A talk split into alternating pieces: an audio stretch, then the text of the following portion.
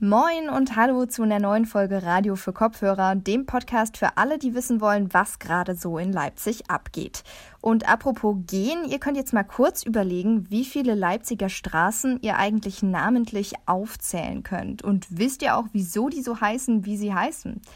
Das wisst ihr nicht, das ist kein Thema. Wir schaffen da gleich Abhilfe. Und wenn es um Straßen geht, dann ist ja auch die Straßenumbenennung immer ein großes Thema. Manche finden es gut, dass es gemacht wird, manche finden es ziemlich doof. Wir haben darüber auf jeden Fall mit einem Politiker der Grünen gesprochen, der dem Stadtrat beim Thema Straßenumbenennung beratend zur Seite steht. Mein Name ist Peggy und ich freue mich, dass ihr alle wieder dabei seid. Mephisto 976, Radio für Kopfhörer.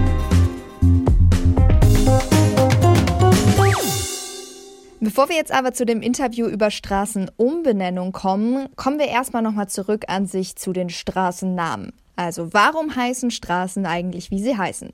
Bei manchen ist es relativ klar, also zum Beispiel die Universitätsstraße, ja, das lässt jetzt nicht super viel Interpretationsspielraum über. Bei manchen ist es aber eben auch nicht so klar. Zum Beispiel habe ich mich immer gefragt, warum der Täubchenweg eigentlich Täubchenweg heißt. Aber in Zukunft muss man sich das nicht mehr fragen, denn für Leipziger Straßennamen gibt es jetzt ein neues digitales Straßenverzeichnis. Das soll einen Überblick über die Leipziger Straßen und auch noch Informationen zu deren Namen geben. Mein Kollege Luis Wolf hat sich mit diesem neuen Straßenverzeichnis beschäftigt.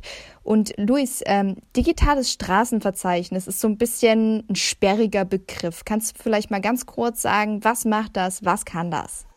Das Straßenverzeichnis geht auf einen Antrag des Jugendparlaments aus dem Jahr 2018 zurück, in dem das Jugendparlament die Erstellung einer PDF mit allen Straßennamen gefordert hat. Der Stadtrat hat diesem Vorschlag zugestimmt und die Verwaltung hat begonnen, diesen Vorschlag zu einem digitalen Straßenverzeichnis umzusetzen. Das ist einfach eine Webanwendung und die ist dann auf der Website der Stadt eingebettet. Dort sind dann alle Straßennamen alphabetisch geordnet einsehbar. Man kann aber natürlich auch mit Hilfe einer Suchfunktion bestimmte Straßen suchen, beispielsweise die Straße, in der man wohnt oder eine Straße, die nach einer Persönlichkeit benannt ist. Die Webfunktion listet also nicht nur die mehr als 3000 Straßennamen auf und zeigt mit einer Karte, wo die liegen, sondern liefert auch Hintergrundinformationen zu den Straßen. Das heißt, wenn ich jetzt zum Beispiel in der Karl-Liebknecht-Straße wohne und gerne wissen möchte, wieso heißt die so, dann kann ich da einfach draufgehen und dann erfahre ich auch, wer der Karl Liebknecht war. Zum Beispiel. Man erfährt aber auch, warum bestimmte Straßen nach Obst oder Gemüse benannt sind oder was es mit der Entstehung oder vielleicht auch Entstehungsgeschichte von Straßennamen auf sich hat. Straßen wurden innerhalb der letzten Jahrzehnte immer mal wieder umbenannt. Das hat zum einen mit Neubauten zu tun, wenn eine Straße neu gebaut wird, bekommt diese vielleicht einen neuen Namen. Das hat aber natürlich auch damit zu tun, in was für einer Zeit diese Straßen benannt wurden. Die Straßennamen im Nationalsozialismus waren natürlich andere als die in der DDR. Und die in der DDR wurden nach der Wiedervereinigung oft nochmal angepasst. Straßennamen befinden sich also im ständigen Wandel. Und du hattest jetzt vorhin erwähnt, dass dieser Vorschlag des Jugendparlaments eigentlich quasi geplant war, nur als eine PDF-Datei, die dann eben auf der Website der Stadt verlinkt werden sollte. Ähm, wie ist es denn dazu gekommen, dass es jetzt wirklich eine richtige Webanwendung geworden ist? Eigentlich war das Vorbild für diese Idee ein Adressbuch, das es schon in den 80er und 90er Jahren in Leipzig gab. Ziel war es aber nicht nur, das Adressbuch aufzufrischen, sondern es auch nutzen zu können, um einen kritischen Blick auf die Leipziger Stadtgeschichte zu werfen. Auch in Leipzig gab es in den letzten Jahren Debatten um Straßennamen. Um zu erfahren, was es mit dem Antrag und der Umsetzung davon auf sich hat, habe ich mit Oskar Teufert, dem Sprecher des aktuellen Jugendparlaments, gesprochen. Also tatsächlich muss man ja sagen, dass unser Antrag ein, ein PDF auf der Internetseite der Stadt vorsah, unser Ursprungsantrag. Und dieses PDF, das, was wir ursprünglich gefordert haben, das war super, super schnell da. Aber der Vorschlag der Verwaltung, dass man daraus eine richtige Anwendung macht, der hat uns selbst überrascht, was in der Verwaltung ein bisschen ungewöhnlich ist, dass sie dann, dass der ähm, Vorschlag der Verwaltung so positiv ist. Und deswegen sind wir sehr, sehr glücklich, dass es so gekommen ist. Das Jugendparlament war also selbst überrascht von der Umsetzung. Gerade haben wir auch schon gesagt, dass es Debatten um Straßennamen eigentlich schon immer gab. Und ich nehme an, da geht es dann eben darum, dass Straßen nach eben problematischen Personen zum Beispiel benannt worden sind. Ja, genau. Bei solchen Debatten geht es meist um Begriffe oder Personen, die mit Rassismus, Antisemitismus oder Nationalismus in Verbindung gebracht werden. Auch das Jugendparlament hat sich mit diesen Straßennamen schon auseinandergesetzt und bewertet, ob die neue Webanwendung dabei hilfreich sein kann. Ich denke ja, und ich denke, ähm, ich meine, das Jugendparlament hat im vergangenen äh, 2019 auch schon einmal großen einen Shitstorm geerntet, könnte man sagen, für die Umbenennung einer Straße. Und ich denke, wenn es eine Anwendung gibt, das entkräftet ein Stück weit das Argument, ähm, dass man ein Stück weit Stadtgeschichte damit auslöschen würde, würde man die Straßen von problematischen Personen umbenennen. Ein Beispiel hierfür wäre die Ernst-Pinkert-Straße, die nach dem Gründer des Leipziger Zoos benannt ist, dem Rassismus vorgeworfen wird. Ist also eine gute Möglichkeit, um auf die Geschichte von solchen Personen nochmal aufmerksam zu machen. Jetzt frage ich mich aber noch, woher kommen denn dann diese ganzen Informationen für die Straßennamen, die da gegeben werden in dieser Webanwendung? Das hat mir Dr. Christian Schmidt, der Leiter des Amtes für Wahlen und Statistik in Leipzig, erklärt. Und da meinte er, dass die Recherche recht kompliziert sei, da die Straßen oft eine lange Geschichte haben. Es gebe zum Beispiel Aufzeichnungen von Stadtratbeschlüssen oder Vorlagen des Stadtrats. Und dann müsste natürlich noch recherchiert werden, wie sind diese Namensvorschläge zustande gekommen. Nachdem dann diese Informationen gesammelt wurden, müssen diese in die vorbereitete Webanwendung eingespeist werden. Auch dabei können sich natürlich Fehler einschleichen. Zum Beispiel haben bei einer ersten Testversion einige Straßennamen gefehlt. Das sind dann oft solche behebbaren Probleme, mit denen Webanwendungen anfangs oft zu tun haben. Luis, du hast dich ja mit dem Straßenverzeichnis jetzt relativ viel beschäftigt und was man sagen muss, das Teil ist ja eigentlich gedacht für die Leute, die hier wohnen, also zum Beispiel eben auch für dich und für mich. Was sagst du denn persönlich dazu? Gefällt dir die Webanwendung? Ich finde es erstmal bemerkenswert, dass die Webanwendung ziemlich selbsterklärend ist und man auch viele Informationen erhält. Trotzdem kann man natürlich auch kritisieren, dass die Webanwendung nicht in allen Aspekten besonders handlich ist. Da das Projekt ja gerade erst umgesetzt wurde, laufen zwar noch keine Verbesserungsarbeiten, aber es scheint absehbar zu sein, dass es bald einfacheren Zugang dazu gibt. Da könnte man an eine App denken, die direkt vermitteln kann. Wer ist diese Person, nach der die Straße benannt ist, in der ich gerade stehe, oder nach wem ist dieser Platz benannt? Auch Dr. Schmidt hat mir erzählt, dass es zwar noch keine direkten Pläne gibt, aber schon einige Ideen im Raum stehen. Er hat mir gesagt, dass es da gerade noch keine speziellen Pläne gibt, es sich aber natürlich anbieten würde, die Anwendung in eine App einzubinden. Damit könnte man dann die Namen von Wahrzeichen oder Straßen, in denen man gerade vorbeiläuft, ganz einfach aufs Handy bekommen. Da gibt es sicher ein weiteres Spektrum an Verbesserungsmöglichkeiten, das wir weiterhin im Auge behalten werden. Ich habe übrigens nochmal nachgeguckt gerade. Der Täubchenweg ist benannt worden nach dem Gasthof zum Täubchen, der früher an dem Feldweg lag, der jetzt eben der Täubchenweg ist. Und dieser Gasthof, diese Info bekommt man auch noch über diese Webanwendung, der wurde benannt nach dem Kosenamen der Tochter des Wirtes und die war blond. Ganz schön viele Infos. Straßennamen zu ändern ist ja in letzter Zeit auch immer mehr in den Mittelpunkt gerückt. Jedenfalls wird sehr, sehr viel darüber diskutiert in letzter Zeit. Zum Beispiel hat der Stadtrat ja Anfang 2020 beschlossen, die Ahnstraße in Hannah-Arendt-Straße umzubenennen. Im September hieß es dann, nach relativ viel Aufregung um das ganze Thema, nee, das machen wir jetzt erstmal doch nicht. Ich habe mich mit dem Leipziger Grünpolitiker Bernd Sander unterhalten der in einer neu konzeptionierten historischen Kommission sitzt, die den Stadtrat eben bei solchen Dingen beraten soll, also beraten soll, wenn es um die Änderung von Straßennamen geht. Mit ihm habe ich über Gründe für Straßennamenänderungen gesprochen und auch über die historische Verantwortung von Leipzig. Aber zuerst habe ich ihn mal gefragt, wieso der Stadtrat seiner Meinung nach denn so eine historische Kommission überhaupt braucht, wenn es um Diskussionen über Änderungen der Straßennamen geht. Ernst Moritz Arndt, 19. Jahrhundert. Ähm, ich äh, will jetzt hier nicht die ganze Geschichte äh, dieses Mannes herauskramen. Der, er hat jedenfalls Verdienste und aber auch einiges hinterlassen, was fragwürdig ist. Also er ist eine sehr ambivalente Figur. Äh, ähm, äh, und das sagt sich leicht, diese Ambivalenz wenn hier äh, äh, herauszuarbeiten, ist aber die Kunst. Also äh, einfach nur zu sagen, ja, jeder, jede historische Person äh, existiert im Widerspruch.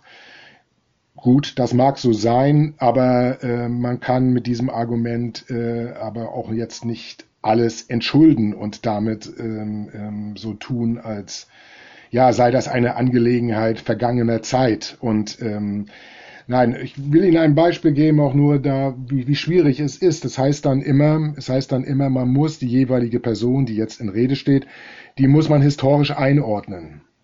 Ja, sagt sich auch leicht.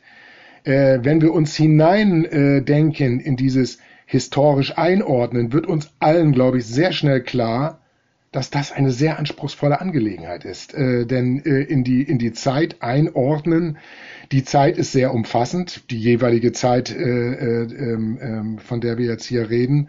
Äh, äh, fassen Sie mal, ordnen Sie mal das 19. Jahrhundert sich zurecht. Das, da, da, da kommen Sie vom, vom also das, das ist, da kommen Sie in eine schlechte Unendlichkeit, die können Sie gar nicht fassen.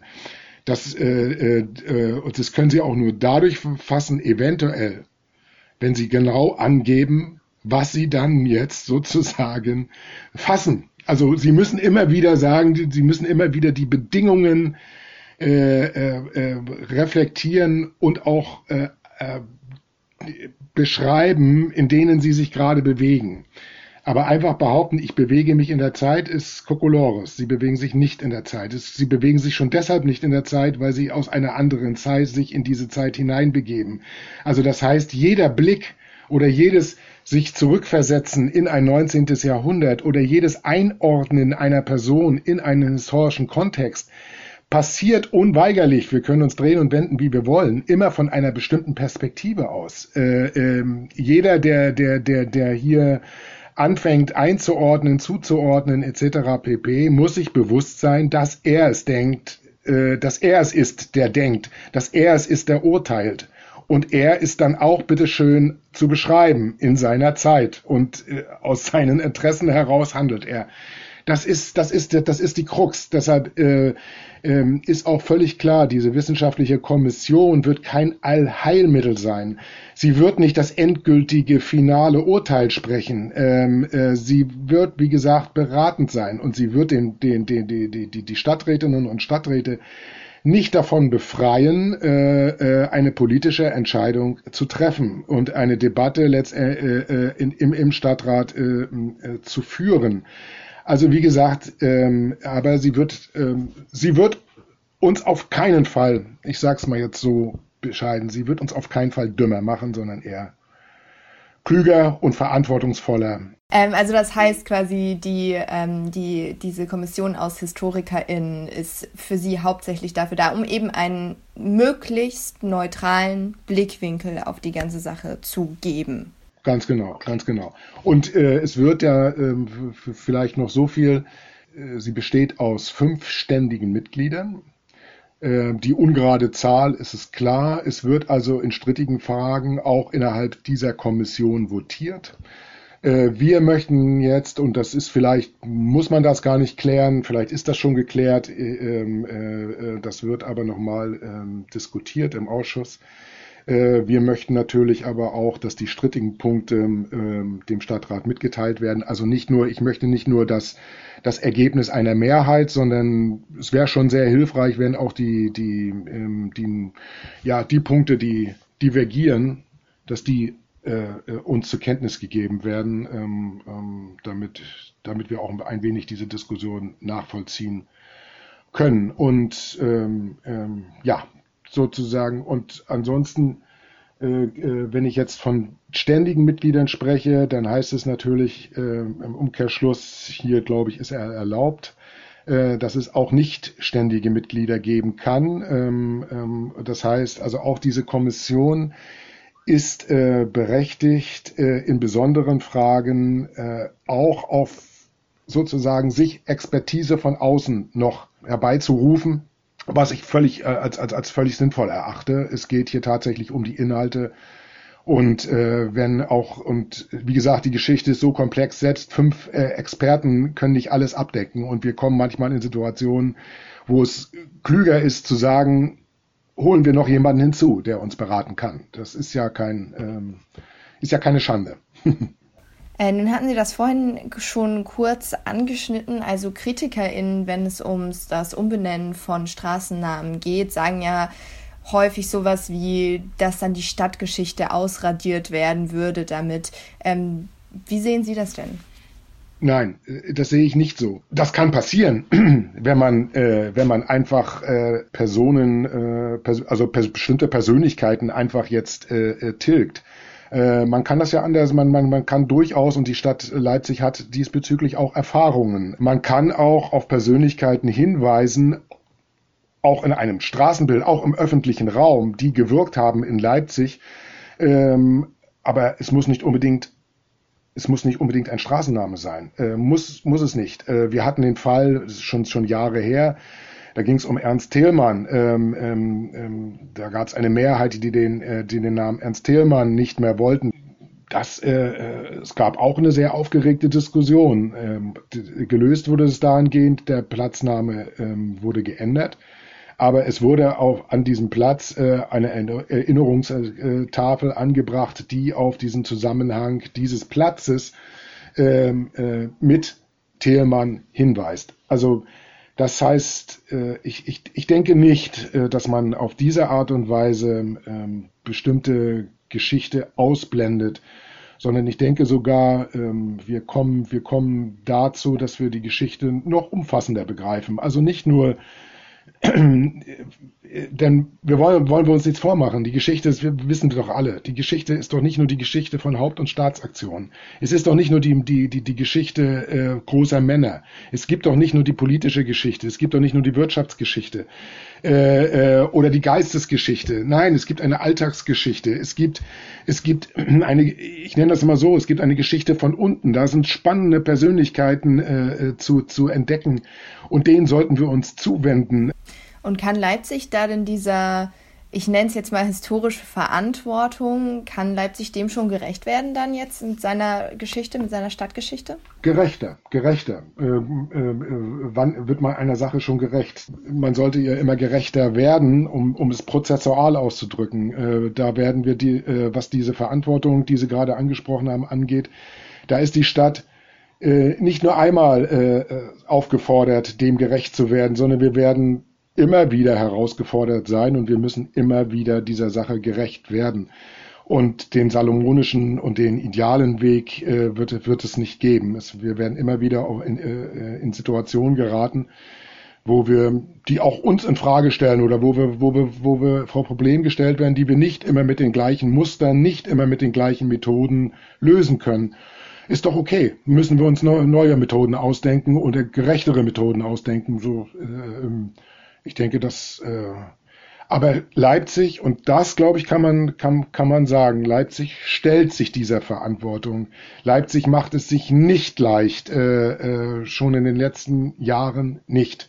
Und äh, ich glaube, insofern darf Leipzig hier auf diesem Feld, glaube ich, auch gelobt werden. Und glauben Sie mir, ähm, äh, es, werden, äh, es werden Debatten zur Erinnerungskultur nicht in aller Öffentlichkeit, auch mal im Ausschuss, äh, äh, auch unter den Kollegen geführt, äh, die immer mehr an Niveau gewinnen. Äh, das glaube ich, darf ich, darf ich sagen, ja. Mhm. Und äh, vielleicht zum Abschluss, was denken Sie denn, wie sich so das Leipziger Stadtbild, äh, vor allem auch in Bezug auf die Straßennamen, so innerhalb von zehn Jahren verändert haben wird, in den kommenden zehn Jahren? Also der Weg, der eingeschlagen äh, wurde und wird, das ist meiner Meinung nach der richtige und es wird sich, und das hoffe ich auch, äh, nicht um mich jetzt hier anzubiedern in irgendeiner Weise, sondern es gibt wirklich sachliche Gründe, die, die das, äh, die dafür sprechen und das auch äh, äh erforderlich machen. Es müssen, es müssen die, die Frauen als, äh, ähm, ähm müssen einfach äh, äh, gebührend äh, in den Vordergrund gerückt werden. Wir hatten das äh, mit Clara Schumann, ähm, wenn Sie sich daran erinnern, da hat die Stadt, ich glaube, schon Vorbildliches geleistet. Ähm, ähm, also und das zeigt ja auch nur, wenn man sich ein bisschen äh, damit beschäftigt, ist, äh, staunt man, wie viele Frauen äh, es äh an, an äh, äh, an wichtigen Etappen äh, mitgewirkt haben, ähm, äh, nicht einfach nur so bescheiden im Hintergrund, sondern sie waren aktiv, sie waren, sie haben sich was getraut, sie waren vorne. Äh, das, das sind gar nicht so wenig. Also ähm, ähm, äh, wir sind erst dabei, ich glaube, hier wirklich auch Entdeckungen zu machen. Und das sollte sich in der nächsten Zeit ändern. Und vielleicht auch mal äh, äh, Persönlichkeiten, die in einer Straße gelebt haben, die jetzt nicht das ganz große Rad gedreht haben in der Geschichte, aber die einfach durch eine, durch ja, durch, durch, durch, durch Charakter, Charakter, Moral aufgefallen sind. Vielleicht auch Leute, die auf tragische Weise gescheitert sind äh, äh in, in, in bestimmten Situationen. Ähm, ähm, wir sprechen hier von den tragischen Helden. Warum, warum erinnern wir nicht an diese? Ähm, das macht doch, ähm, da wird doch die Geschichte erst so richtig ja, spannend und würdig erzählt zu werden. Und das war's für heute mit Radio für Kopfhörer, dem Podcast von Mephisto 976. Merci wie immer fürs Reinhören und Nachschub an neuen brandheißen Leipzig-Themen, den gibt's dann am Mittwoch wieder hier an dieser Stelle in einer neuen Folge. Ich würde mich auf jeden Fall freuen, wenn wir uns da wieder hören würden. Und wenn es Themen gibt, die euch ganz besonders interessieren oder sowas, dann kontaktiert uns doch gerne einfach mal zum Beispiel über Facebook oder über Twitter oder Instagram. Und ja, da könnt ihr auch sonst immer gerne vorbeischauen, so wie auf unserer Webseite auch. Das ist radiomephisto.de und da könnt ihr dann ganz, ganz viel Liebe für uns dalassen. An der Stelle lasse ich nochmal ganz, ganz viel Liebe da und ein großes Dankeschön an das Team, was heute hinter dieser Folge stand. Das waren Eva Heiligensetzer und Luis Wolf. Merci. Und ansonsten wünsche ich euch allen, wo auch immer ihr seid und wann auch immer ihr seid, einen ganz, ganz tollen sonnigen Tag und bis bald. Mephisto 976, Radio für Kopfhörer.